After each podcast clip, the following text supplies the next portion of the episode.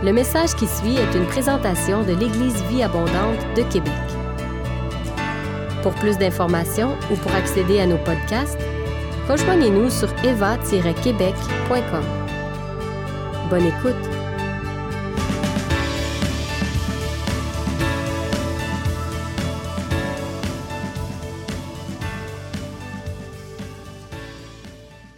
Un bon moment pour faire le point.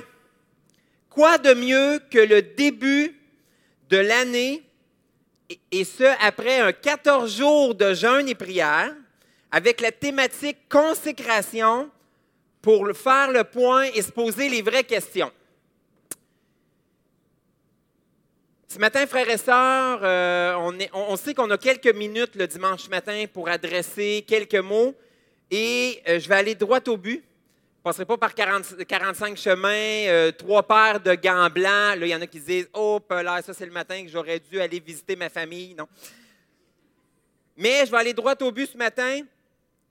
Où est-ce que vous en êtes réellement dans votre relation et votre intimité au quotidien avec Dieu? C'est une question en réflexion. Où est-ce que vous en êtes dans votre marche et votre croissance spirituelle avec Dieu? Où est-ce que vous en êtes dans votre vie concernant sa volonté,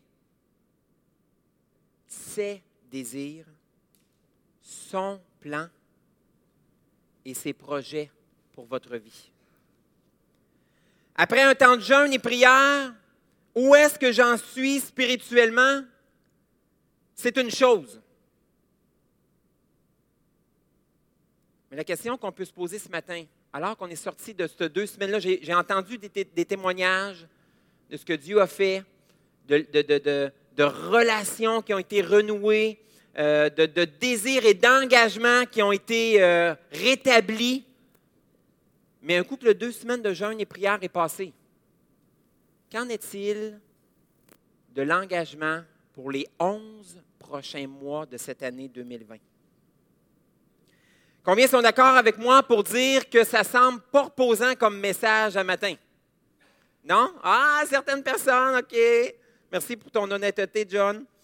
Je crois qu'il y a dans le cœur de Dieu un profond désir, et je dirais même un cri du cœur, de nous voir demeurer, rester, engagés et consacrés à lui, au-delà d'un 14 jours de jeûne et prière. Dieu désire voir ses projets, ses plans, sa volonté prendre place dans cette année 2020, dans votre vie. Et peut-être que certains se disent, Pasteur André Junior, et si seulement, et si seulement ce deux semaines, ce 14 jours de jeûne et prière avait été un moment d'effervescence spirituelle dans ma vie.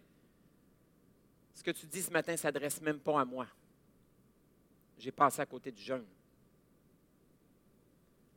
Tu as peut-être passé à côté du jeûne, mais Dieu veut t'adresser un message personnel à toi ce matin.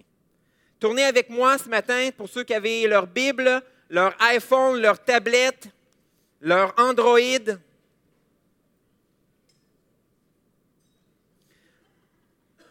On va tourner dans un livre qui plusieurs écrivains décrivent ce livre comme étant un des plus beaux livres que porte la Bible.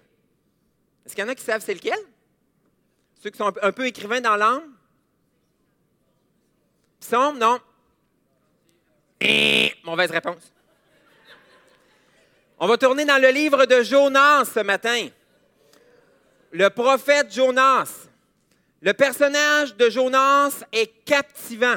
Jonas était un homme qui aimait Dieu.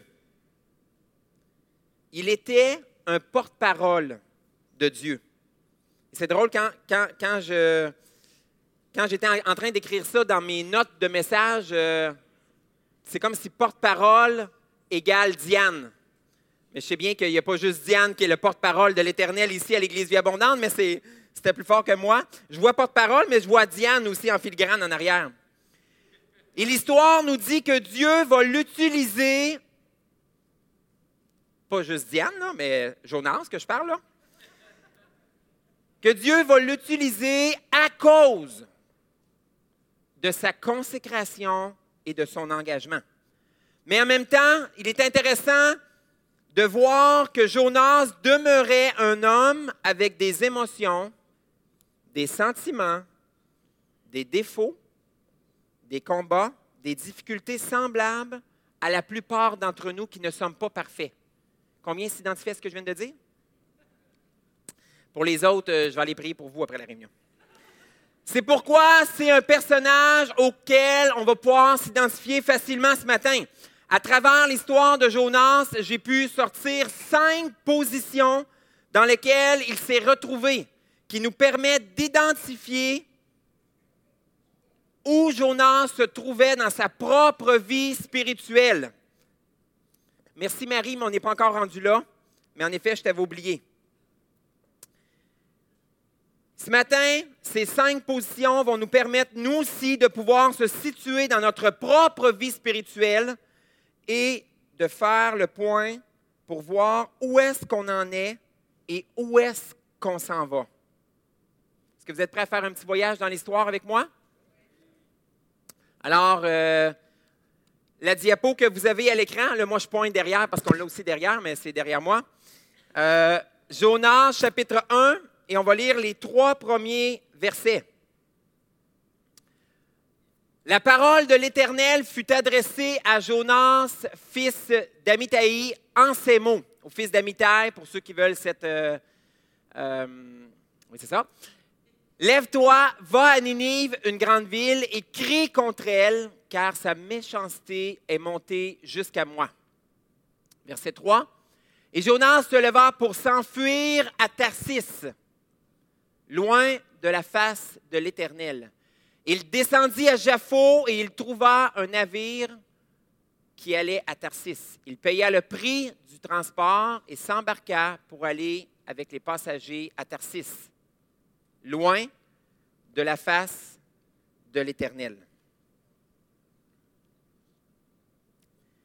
Je ne sais pas pour vous, là, mais comme super histoire ou super livre, comme disaient les écrivains de la Bible, il semble que ça commence pas bien. Les trois premiers versets, déjà, tout est gâché. Tu, tu, lis les livres de l'Ancien Testament, puis c'est en cours de route qu'à un moment donné, le cœur de l'homme se détourne de Dieu et il délaisse Dieu, comme on voit dans les Écritures.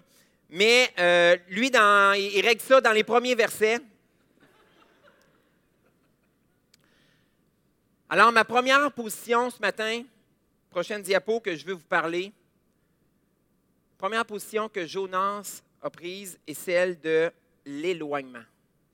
Verset nous dit, il s'enfuit loin de la face de l'Éternel.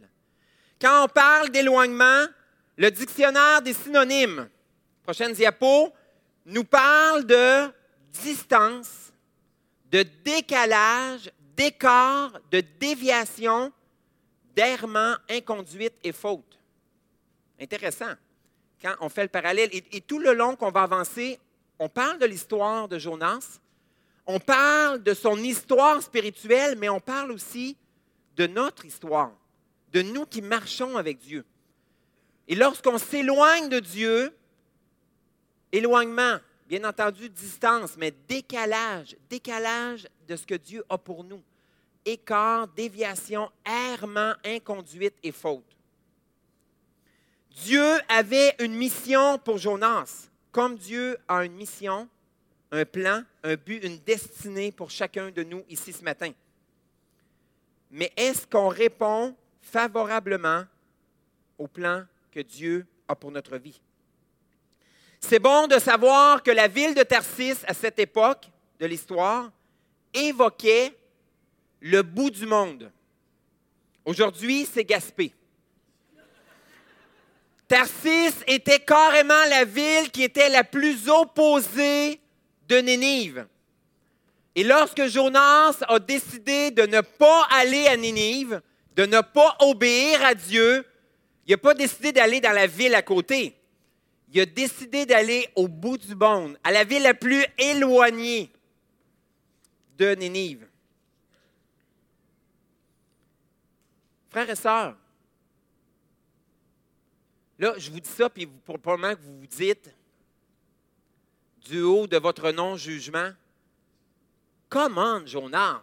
C'était simple ce que Dieu te demandait. Est-ce que ça m'arrive personnellement que Dieu me demande une chose et je fais le contraire? Et là, vous n'avez pas le droit de parler de l'histoire de Pasteur Benoît de dimanche dernier. Pour ceux qui étaient là, vous écouterez le message. Et en passant, j'ai été accueilli dans la salle ce matin par un frère que je respecte, que je nommerai pas son nom, que je crois que la sagesse de Dieu est en lui, qui m'a dit C'est toi qui as le micro aujourd'hui. Tout de suite, j'ai compris ce qu'il voulait dire. Mais, vous savez, j'ai peut-être, j'ai peut-être, euh, selon, c'est pas confirmé, mais j'ai peut-être euh, euh, des racines autochtones dans mes arrière, arrière, arrière, arrière grands-parents, du côté de ma mère. Et euh, il y a un dicton qui dit que la vengeance est douce au cœur de l'Indien, mais en même temps, euh, je suis pasteur, hein, fait que... Fait que... je vais rester calme dans ce message-ci, mais peut-être mon prochain message, par exemple. Jonas est parti pour Tarsis, mais ce n'est pas seulement géographiquement que Jonas s'est éloigné de Dieu. Mais Jonas s'est éloigné de Dieu spirituellement, dans son cœur, en voulant faire à sa tête, en voulant faire sa propre volonté, ses propres désirs. Il a décidé il a décidé de ne pas obéir à Dieu et de reprendre le leadership de sa vie. Sommes-nous comme lui dans certains domaines de nos vies, dans certaines choses que Dieu nous demande, ou est-ce qu'on décide de garder le leadership de nos vies en pensant que ce que nous on croit, ce que nous on pense, ce que nous on s'apprête à faire est supérieur à ce que Dieu nous demande? Peut-être que physiquement, tu es ici ce matin, mais spirituellement,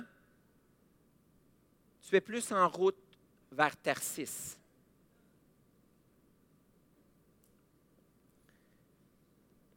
Prenons, le temps, frères et sœurs, de se questionner ce matin, au-delà du 14 jours de jeûne et prière, qui a été un moment extraordinaire pour vous ou que vous avez un sentiment d'échec, de culpabilité, qui ne devrait pas être de toute façon. Ce que Dieu veut, c'est d'être en relation avec vous. Où est-ce que tu en es réellement dans ta relation et ton intimité avec Dieu? Où est-ce que tu en es dans ta marche et ta croissance spirituelle? Où est-ce que tu en es dans ta vie? Pas la celle de Pasteur Benoît, pas la celle de ton conjoint ou ta conjointe, mais où est-ce que tu en es dans ta vie concernant sa volonté, ses désirs, ses plans, ses projets pour ta vie? Si tu te posais cette simple question, est-ce que je suis plus en route vers Ninive ou vers Tercis dans ce que Dieu a pour moi? On va continuer notre lecture ce matin. Jonas chapitre 1, verset 4. On continue. 4 jusqu'à 10. Mais l'Éternel fit souffler sur la mer un vent impétueux, et il s'éleva sur la mer une grande tempête. Le navire menaçait de faire naufrage. Les mariniers eurent peur. Ils implorèrent chacun leur Dieu, et ils jetèrent dans la mer les objets qui étaient sur le navire, afin de le rendre plus léger et Jonas descendit au fond du navire, se coucha et s'endormit profondément. OK? On va quand même continuer la lecture. Le capitaine s'approcha de lui et dit, il lui dit, Pourquoi dors-tu? Lève-toi, invoque ton Dieu. Peut-être voudra-t-il penser à nous et nous ne périrons pas. Ils se rendirent l'un à l'autre Oui, OK, c'est une faute dans mon. merci, ma soeur. L'un à l'autre, ils se dirent l'un à l'autre Venez et tirons au sort pour savoir qui nous attire ce malheur. Ils tirèrent au sort et le sort tomba sur Jonas. Alors ils lui dirent Dis-nous qui nous attire ce malheur, quelles sont tes affaires et d'où viens-tu? Quel est ton pays et quel peuple, de quel peuple es-tu? Excusez-moi, la prochaine fois je vais l'avoir dans mes notes. Quel peuple es-tu? Normalement, j'ai les versets dans mes notes. De quel peuple es-tu? Prochaine diapo. Il leur répondit Je suis hébreu et je crains l'Éternel, le Dieu des cieux, qui a fait la mer et la terre. Ces hommes eurent une grande frayeur et ils lui dirent pourquoi as-tu fait cela? Car ces hommes savaient qu'ils fuyaient loin de la face de l'Éternel, parce qu'il le leur avait déclaré. Alors que le bateau est dans une tempête, où les mariniers, qui sont des gens d'expérience, pas des gens qui sont sur la mer pour la première fois, mais des gens qui ont déjà vu mouiller et vanter, comme on dit au Québec, ils se ramassent réellement à avoir une frousse, à avoir peur, et ils invoquent leur Dieu de leur sauver la vie. Et ils déchargent le bateau. Et je suis convaincu que ce n'est pas juste la poussière qu'ils ont jetée à la mer, ou juste les vidanges qui étaient ils ont vidé les poubelles du bateau, mais ils se sont mis à décharger le bateau d'éléments importants, de choses essentielles.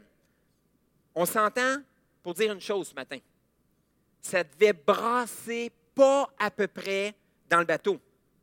Et quelle fut la réaction de Jonas quand ça brassait comme ça? C'est de descendre dans la cale du bateau et de descendre, c'est une chose déjà, et de s'endormir. Le verset 5 nous dit, il s'endormit profondément. Exactement. Comment dans une tempête aussi dangereuse, aussi catastrophique, où est-ce que les gars dans le bateau sont certains d'y laisser la peau, on, on, peut descendre dans le fond de bateau et s'endormir profondément. Je ne sais pas pour vous, mais quand je lisais ça, je me disais ça assurément que Jonas, en 2020, c'est un gars qui n'entend pas son cadran sonner le matin. Pour moi, une chose est claire. On a ici une très belle illustration spirituelle de ce qui nous arrive lorsqu'on s'éloigne de Dieu. L'étape qui suit, c'est que l'ennemi de notre âme veut nous endormir spirituellement. Ce qui nous amène à la deuxième position dans laquelle on se retrouve lorsqu'on choisit de garder le leadership de notre vie entre nos mains ou qu'on marche à l'opposé de la volonté de Dieu. Ce qui prend place, la prochaine diapo, c'est l'endormissement qui prend place dans notre vie au niveau spirituel. Vous savez, dans la vie, il n'y aura jamais aucune action que tu vas poser et qui n'entraînera pas une réaction. Toutes les actions que tu poses, toutes les décisions que tu prends vont amener une réaction à cette décision, à cette action. Pasteur Rick Warren, que j'apprécie beaucoup, un homme de Dieu que j'apprécie pour ses écrits, disait Tout acte, prochaine diapo, tout, probablement que vous l'avez déjà lu, tout acte de votre vie met en mouvement une corde qui vibrera éternellement. Et ce, parce que tout ce que nous faisons n'a pas juste une portée temporelle, mais une portée éternelle. Et une des façons de voir où est-ce que nous en sommes au niveau de cette deuxième position de Jonas dans nos propres vies? C'est à travers Ésaïe, chapitre 5, verset 20, prochaine diapo. La Bible déclare Quel malheur de voir ces gens qui déclarent bien ce qui est mal. Et le mal est mal ce qui est bien. Ils prétendent clair ce qui est sombre et sombre ce qui est clair. De ce qui est doux, ils font quelque chose d'amer et de ce qui est amer, quelque chose de doux.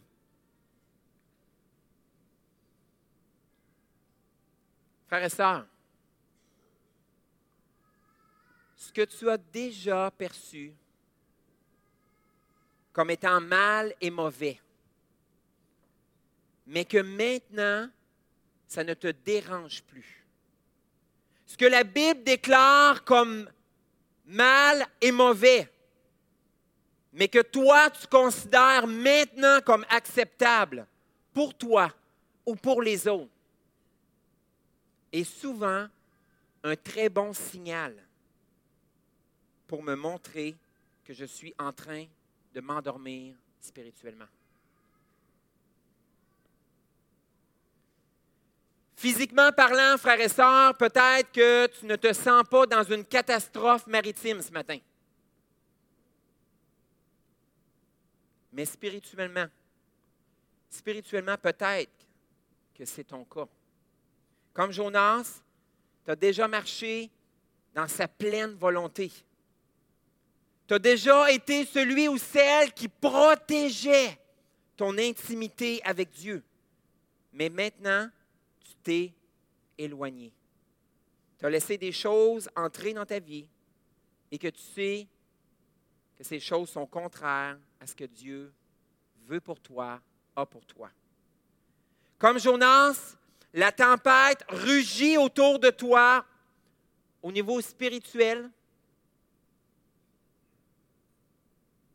Et toi, tu n'y vois aucun problème.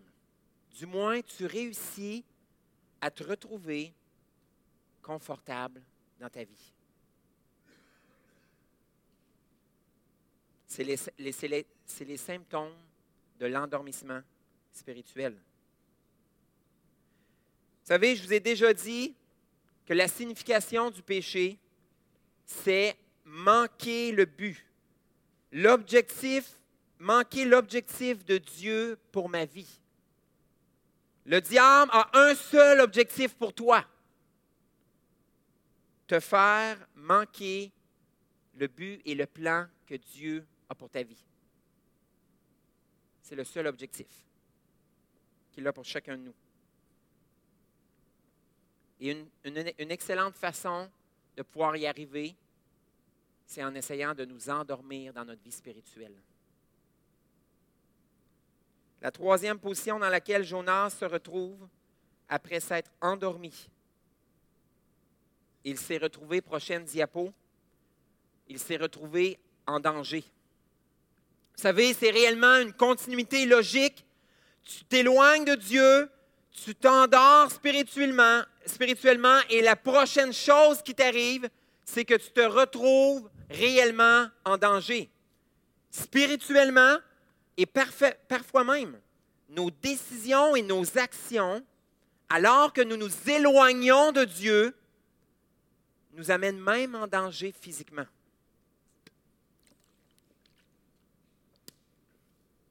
Et que tu le veuilles ou non ce matin, que tu y crois ou pas, que tu sois d'accord avec moi ou pas, ça ne change absolument rien. C'est réellement une réalité spirituelle. On va continuer la lecture dans Jonas, toujours chapitre 1, verset 11. Ils lui dirent, Que te ferons-nous pour que la mer se calme envers nous? Car la mer était de plus en plus orageuse. Il leur répondit, Prenez-moi et jetez-moi dans la mer, et la mer se calmera envers vous.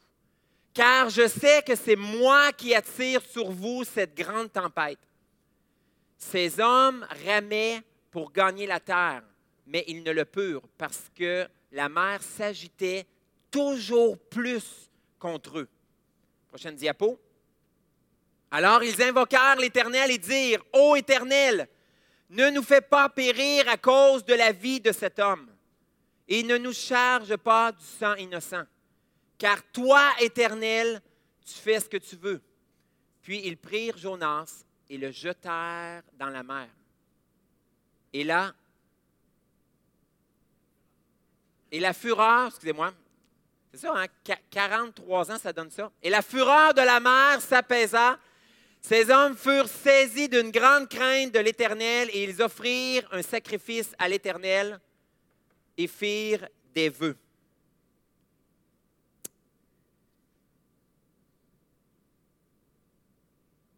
Le verset nous dit carrément que la capitaine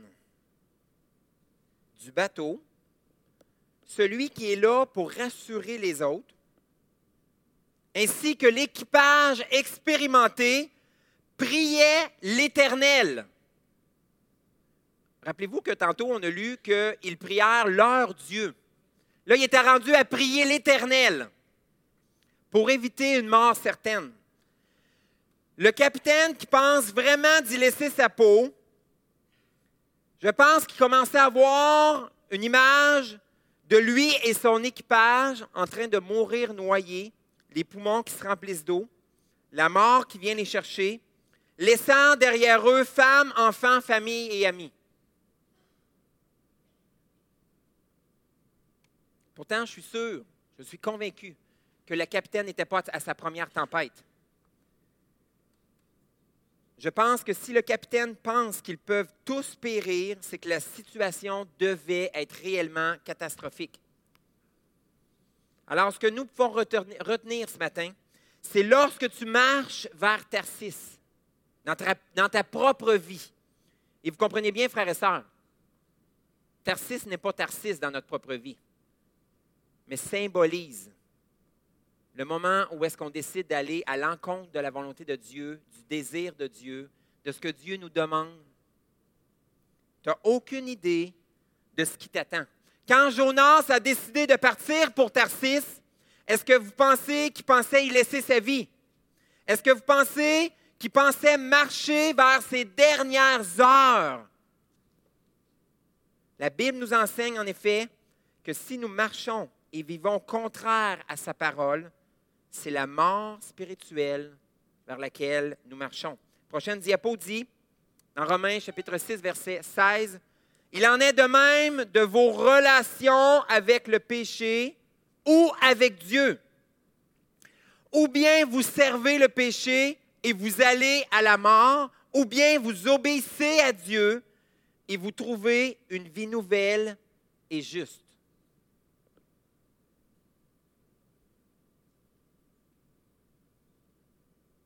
Le message ce matin, frères et sœurs, si certains d'entre vous présentement avaient l'impression d'avoir l'équivalent de trois étages de murs de briques sur vos épaules, c'est vraiment pas mon intention et l'intention de Dieu ce matin. Mais comme le titre du message le dit, c'est un bon moment pour faire le point. Et Dieu, dans sa grâce, désire peut-être te ramener à lui. Peut-être t'amener à lui. Peut-être te réveiller spirituellement.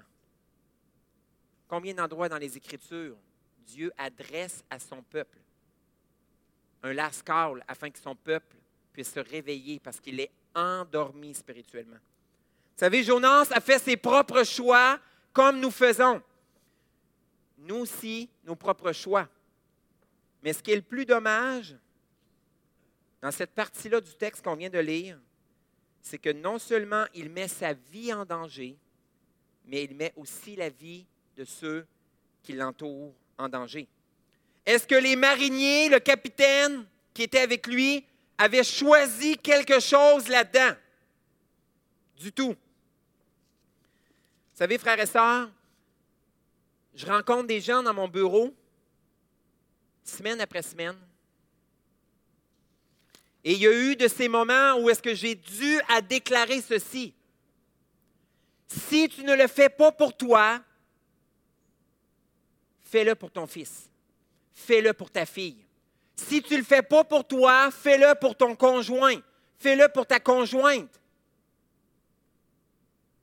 Bats-toi. Garde la foi.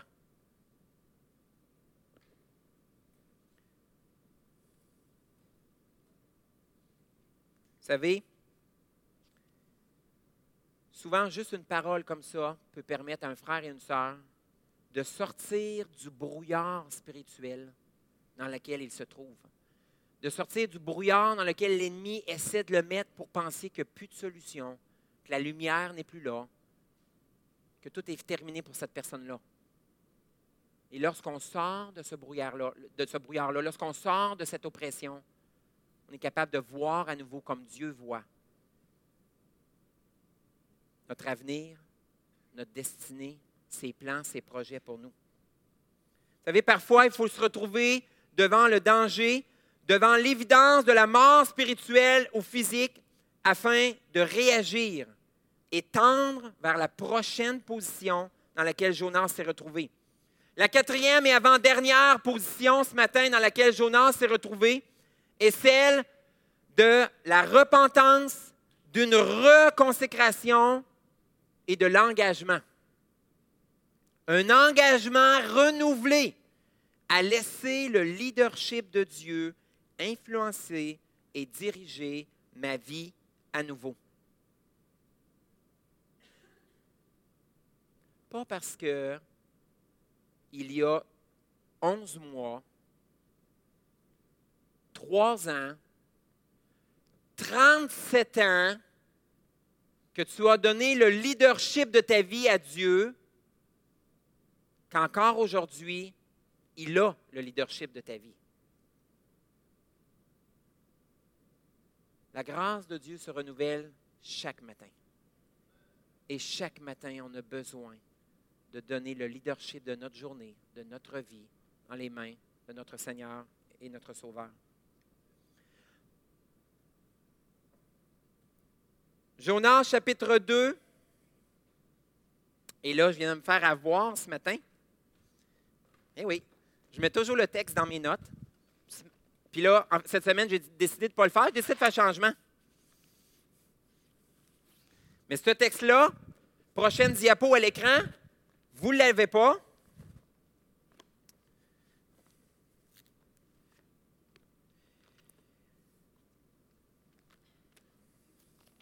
Où ça, Jonas? Pasteur Benoît, il est où Jonas dans ma Bible? Amen.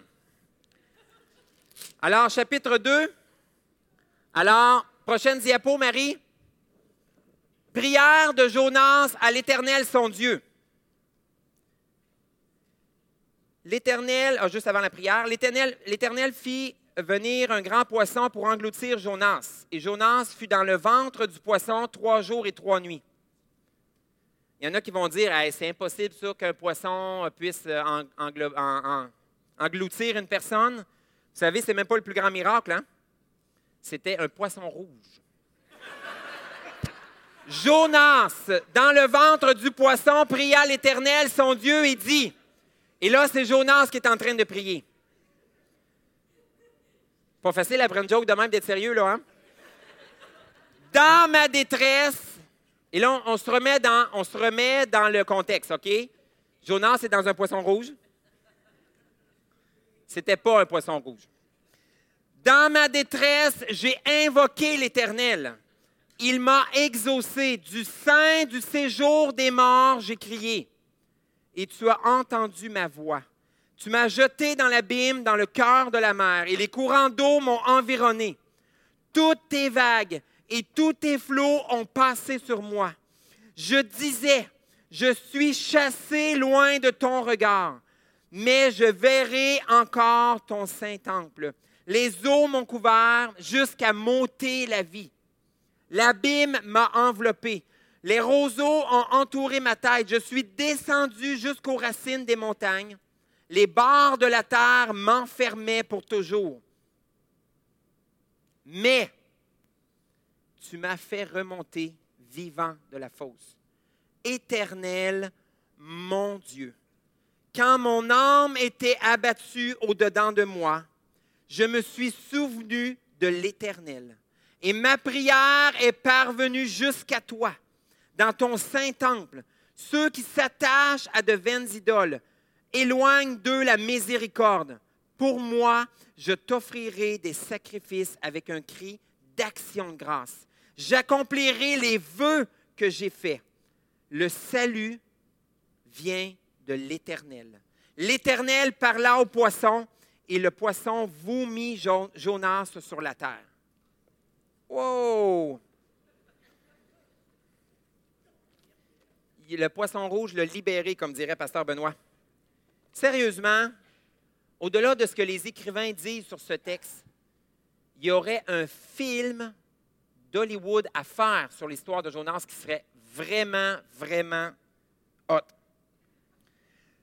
Un engagement réel envers Dieu débute toujours et premièrement par une attitude de repentance. J'ai entendu un super prédicateur que j'aime énormément dire le mot métanoïa.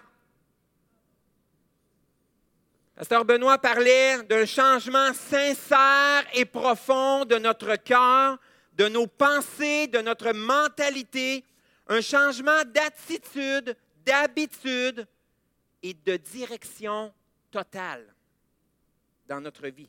Et c'est exactement ce qui prend place dans l'histoire de Jonas ici ce matin. Vous savez, un engagement ne peut pas être appelé un engagement s'il n'est pas suivi d'une action. Si on regarde au mot engagement, qu'est-ce qu'on retrouve dans sa définition? Prochaine diapo? Regardez bien combien c'est particulier. À travers la définition, une des principales choses qui revient, c'est le mot action. Action de se lier par convention. Action de se lier par personne. Action de faire un contrat entre deux personnes. Le commencement d'une action.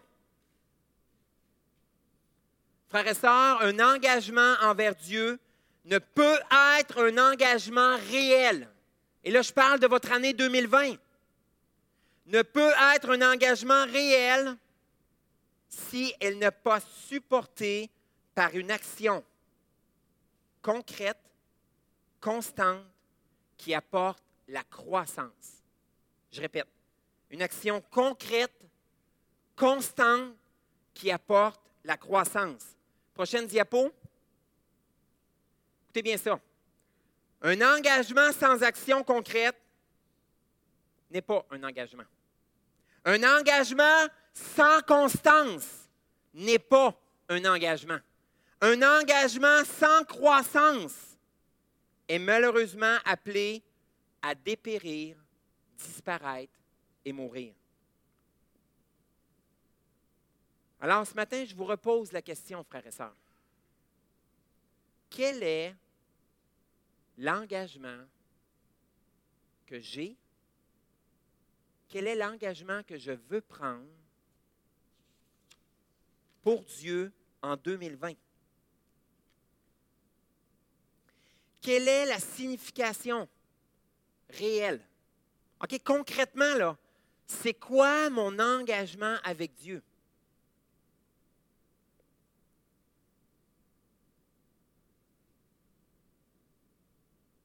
C'est comme si je m'arrêtais ce matin, je, décidais de descendre dans la salle, ce que je ne ferais pas. Je ne voudrais jamais qu'on me fasse ça d'ailleurs. Et qu'on venait me voir et qu'on me disait André Junior, décris-moi ton engagement envers Dieu dans le dernier mois.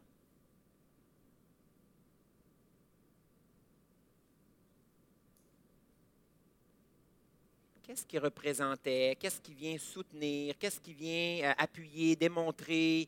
Euh, à toi, là, pas aux autres, mais à toi, qu'est-ce qui vient euh, soutenir cet engagement-là que tu sois avec Dieu? Lorsque cet engagement envers Dieu prend place dans ma vie, comme Jonas, la dernière position qu'on voit ce matin qui prend place, et c'est celle dans laquelle je veux tous nous retrouver, frères et sœurs, dans cette année 2020. Prochaine diapo, c'est la position d'être envoyé, d'être relâché, d'être envoyé par celui qui appelle, d'être envoyé par celui qui équipe, être envoyé par celui qui pourvoit afin que je sois capable d'être envoyé et de demeurer constant dans mon engagement, d'être envoyé par celui qui est totalement bon et digne de recevoir toute ma confiance dans le fait de lui remettre le leadership de ma vie. Il y a plein de choses que je veux au niveau professionnel. Il y a plein de choses que je veux au niveau accomplissement dans ma vie. Il y a plein de choses que je veux au niveau matériel mais tu es tellement digne de confiance que je te remets le leadership de ma vie et je crois que ce qui va prendre place dans ma vie va être supérieur à ce que moi je désire, à ce que moi je veux. On va terminer la lecture ce matin avec Jonas. Alors, pour tous ceux et celles qui n'ont pas ouvert les Écritures euh, cette semaine, vous pouvoir terminer la semaine en disant que vous avez lu votre parole, mais c'était la dernière semaine que ça arrivait. OK? Parce que la semaine prochaine, on va s'engager tous à ouvrir la parole de Dieu parce que c'est elle qui nous dirige. Amen. Prochaine diapo. Jonas, chapitre 3, versets 1 à 5. La parole de l'Éternel fut adressée à Jonas une seconde fois en ces mots. Lève-toi. Attendez. Non, on va arrêter là. Je répète. La parole de l'Éternel fut adressée à Jonas une seconde fois.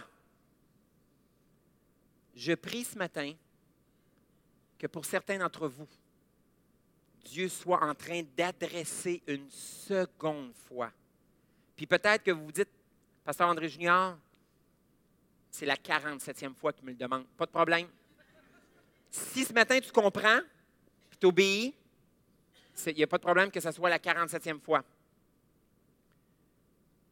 Une seconde fois en ces mots, lève-toi, va à Ninive, la grande ville, et proclame-y la publication que je t'ordonne. Et Jonas se leva et alla à Ninive, selon la parole de l'Éternel. Or, Ninive était une très grande ville de trois jours à trois jours de marche. Prochaine diapo. Dernier texte. Jonas fit d'abord Jonas fit d'abord dans la ville une journée de marche. Il criait et disait Encore quarante jours et Nénive sera détruite. Les gens de Nénive crurent à Dieu. Ils publièrent un jeûne et se revêtirent de sacs depuis les plus grands jusqu'aux plus petits. La meilleure position dans laquelle on peut se retrouver ici-bas sur Terre est celle d'être envoyé, relâché, en train d'accomplir tout ce que Dieu a préparé d'avance pour nous. Et vous savez quoi, comme on vient de lire dans le texte, c'est pas juste pour nous que c'est le meilleur, mais ça dit que la ville de forte population s'est tournée vers Dieu. Alors, ce n'est pas juste pour moi. Ce n'est pas juste pour toi. Pour tes enfants, pour tes parents, pour ta famille, tes collègues de travail, tes amis, tes connaissances, tes voisins. Lorsque tu entres dans ce que Dieu a pour toi. Je vais inviter les musiciens à s'approcher. Tous les musiciens à s'approcher. J'ai à cœur qu'on puisse terminer avec un chant ce matin et euh, juste avant qu'on puisse aller dans ce chant-là, ils vont jouer instrumental pour que je puisse euh, compléter ce message ce matin. Ce matin, frères et sœurs, je vous rappelle le titre de mon message. C'est un bon moment pour faire le point. C'est spécial parce que dans le passé, j'ai déjà prêché des messages avec cette certaine euh, saveur, euh, mais c'était le premier dimanche de janvier. Et quand j'ai vu Dieu me diriger d'une façon particulière pour aller vers ce message ce matin, je me disais, on n'est même pas en janvier. C'est Pasteur Benoît, vous avez déjà, parlé de mon côté concept. Là. Même des fois, mon côté concept, il, peut être dangereux, là, que je passe à côté de ce que Dieu veut pour moi et, pour l'Église. Mais là, je disais, on n'est même pas en janvier. La réalité, c'est qu'il y a des gens ici dans la salle ce matin. Et comme on, a chanté le dernier chant, comme Pasteur Benoît a partagé alors qu'il y a des choses qui montaient dans son esprit pour, pour nous ce matin, il y a des gens dans la salle ce matin. Vous êtes en route vers Tarsis.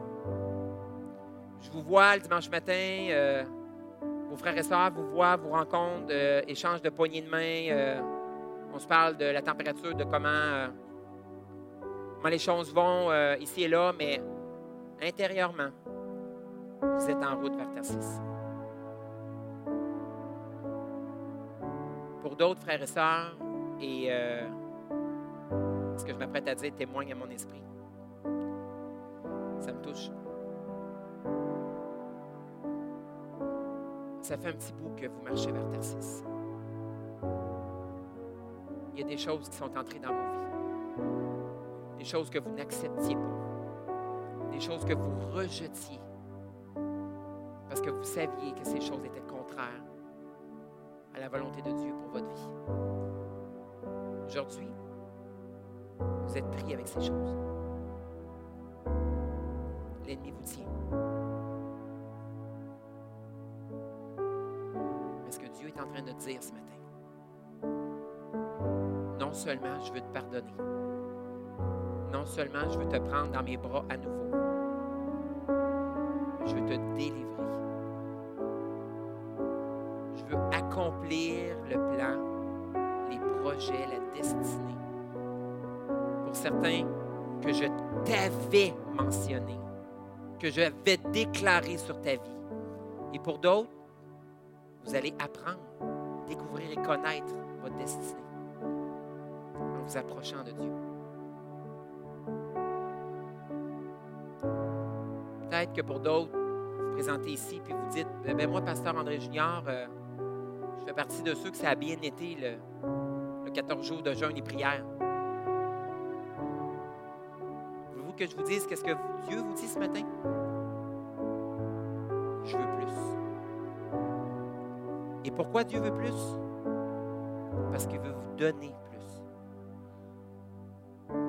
Quand Rachel et Angelin ont dit oui à plus, quand Rachel et Angelin ont dit oui à donner plus, ils donnaient déjà passablement pour toutes ceux et celles qui les connaissent, sont dans l'environnement de prière et pour les autres. Mais lorsque Dieu a demandé à Angelin plus et qu'il a dit oui, c'était pour donner plus.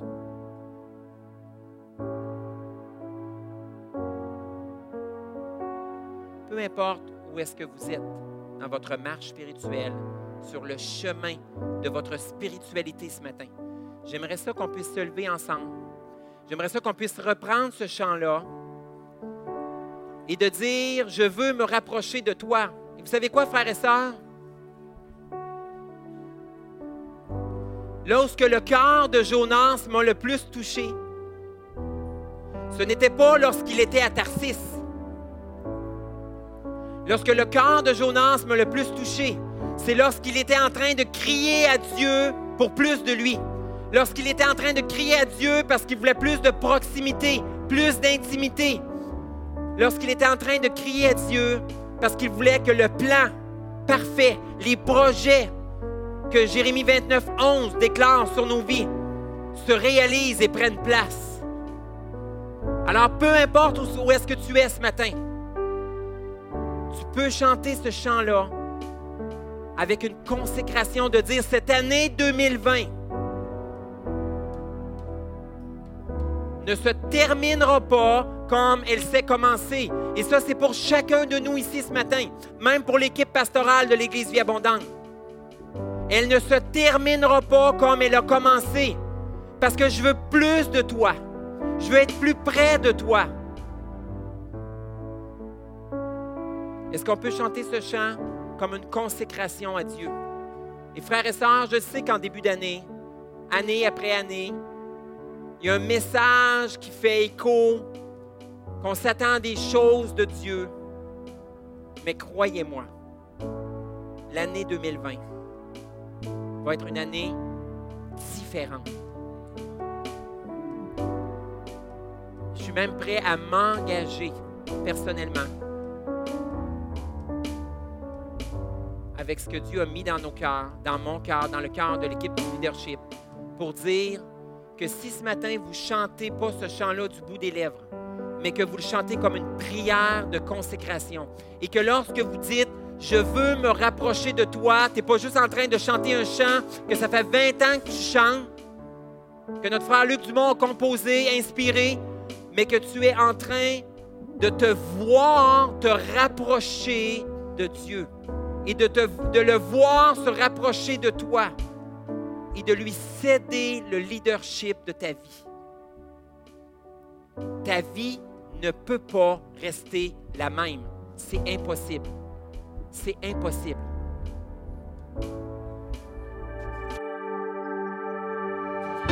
Si vous avez aimé ce message, nous vous invitons à vous joindre à nous lors de nos rencontres du dimanche matin. Vous trouverez l'horaire et l'emplacement de nos réunions sur notre site internet eva-québec.com. N'hésitez pas à communiquer avec nous et que Dieu vous bénisse.